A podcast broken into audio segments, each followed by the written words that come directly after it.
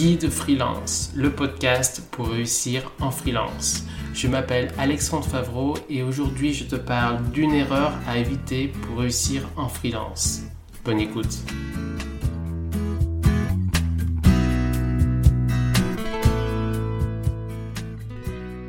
Dans cet épisode, je vais te parler d'une erreur courante quand on est freelance.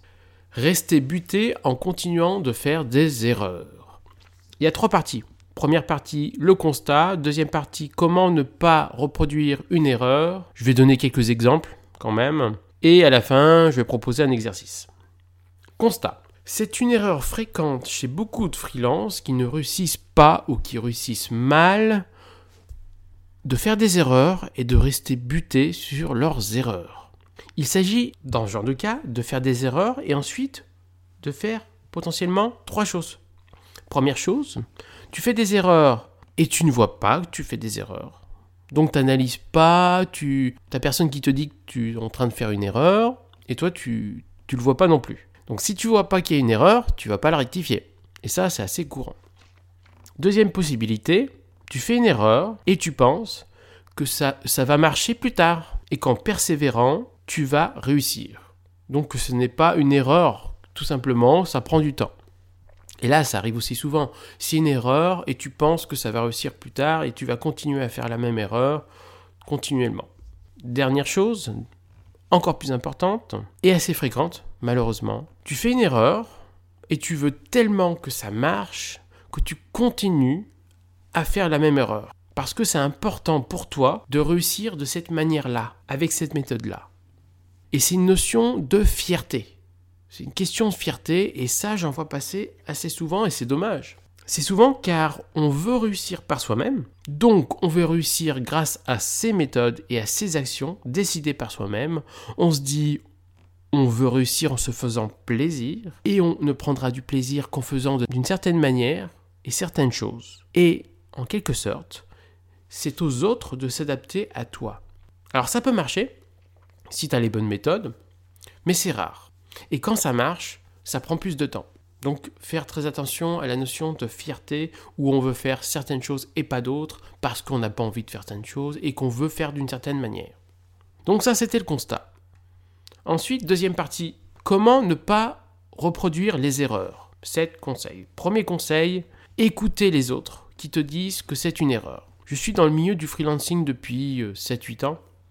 Je fais beaucoup de networking et j'ai rencontré beaucoup de freelances. Moi, j'ai une tendance à beaucoup écouter les autres. Et quand je sens qu'il y a une erreur qui est faite par la personne d'en face, je lui dis. Mais c'est très rare.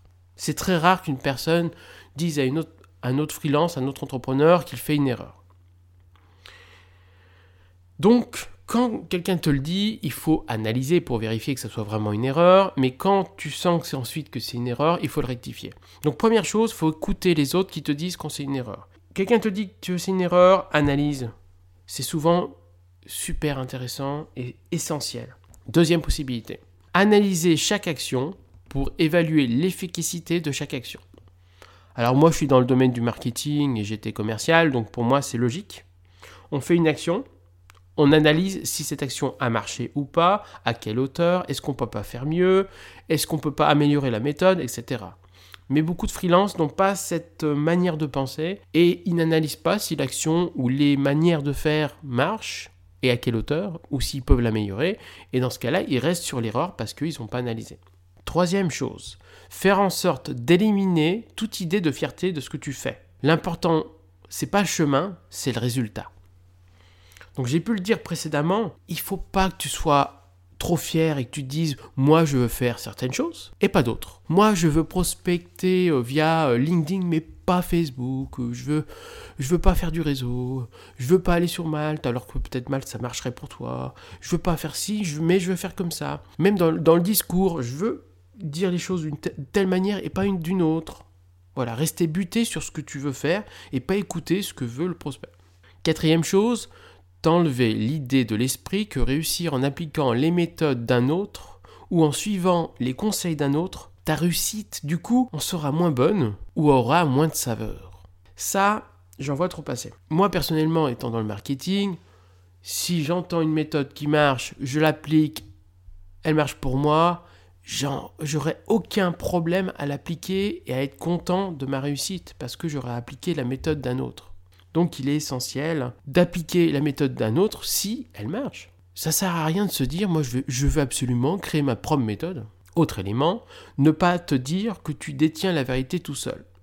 Donc c'est un peu lié à celle d'avant. Si tu te dis, moi, j'ai la vérité, je sais comment je vais faire pour réussir, je sais les méthodes qui marchent, je sais comment je dois faire pour réussir. Il existe des gens qui sont comme ça et qui sont tellement bons qu'ils vont réussir justement grâce à leur méthode. Mais c'est extrêmement rare, ce sont des exceptions. Et la plupart des gens qui ont cette idée-là vont se planter parce qu'ils n'auront pas la bonne méthode et du coup ils vont pas faire évoluer la méthode.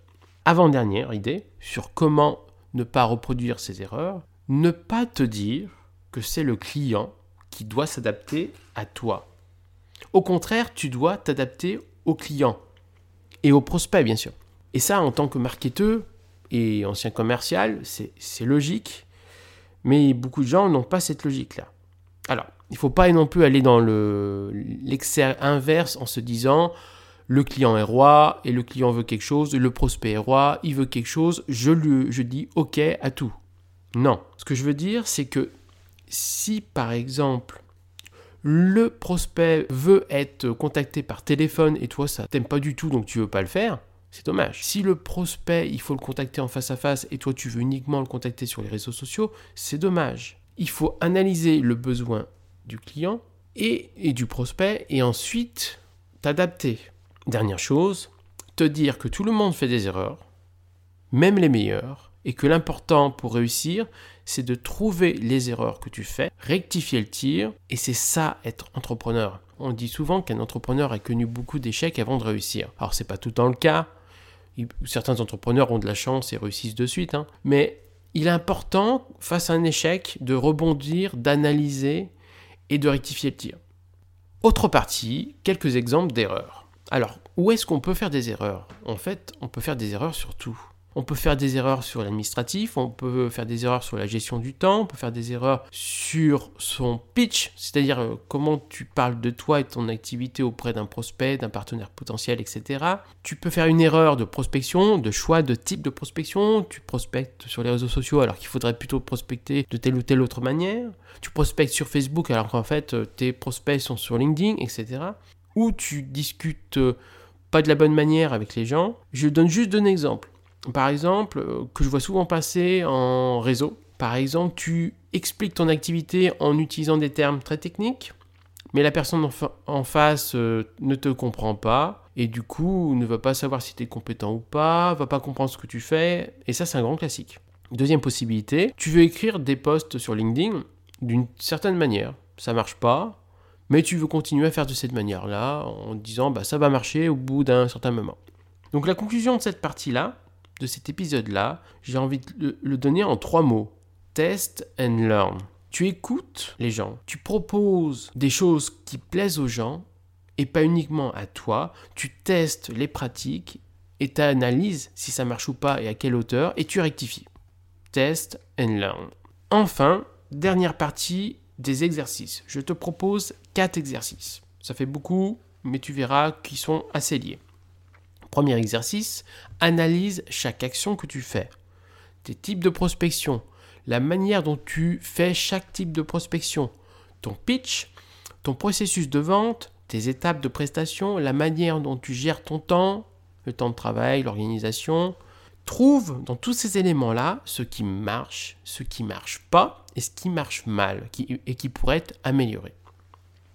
Ça, c'est la première chose, premier exercice. Deuxième exercice, demande des conseils à tes amis, mais aussi aux freelances en général sur tes méthodes pour qu'ils puissent te dire c'est une bonne méthode, c'est une mauvaise méthode, ça c'est tu peux t'améliorer sur telle ou telle chose, etc. Comme j'ai pu le dire, t'as pas la science infuse, les autres ont des bonnes idées également.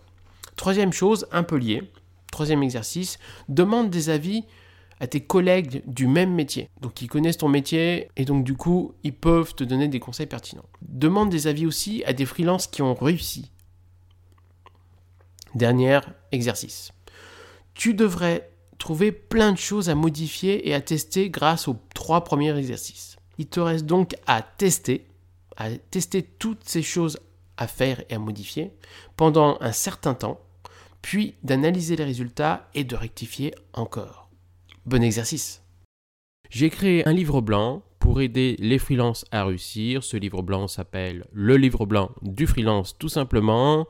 Il fait 44 pages et il donne plein d'informations pour vous aider à mieux vivre votre vie de freelance, avoir un meilleur chiffre d'affaires, mieux prospecter, mieux gérer l'administratif. Notamment dans ce livre blanc, il y a des informations sur comment trouver des clients, comment développer son chiffre d'affaires, comment améliorer sa vie de freelance, comment faire un business plan, les différents statuts de freelance, les différents métiers qu'on peut faire en freelance, les avantages et les inconvénients d'être freelance, comment devenir freelance, comment réduire son risque d'échec quand on est freelance, comment cumuler le freelancing et le chômage, toutes les plateformes de freelance qui existent, comment faire un bon devis, comment faire une bonne facture en freelance, quelles sont les charges en freelance et comment gérer la TVA en freelance. Donc euh, comme vous pouvez le voir, il y a énormément d'informations.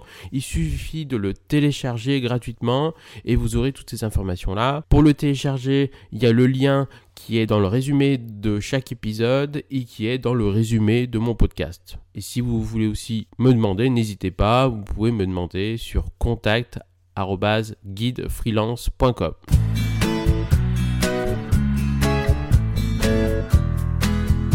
Merci d'avoir écouté cet épisode et n'hésite pas à écouter les prochains épisodes. À bientôt.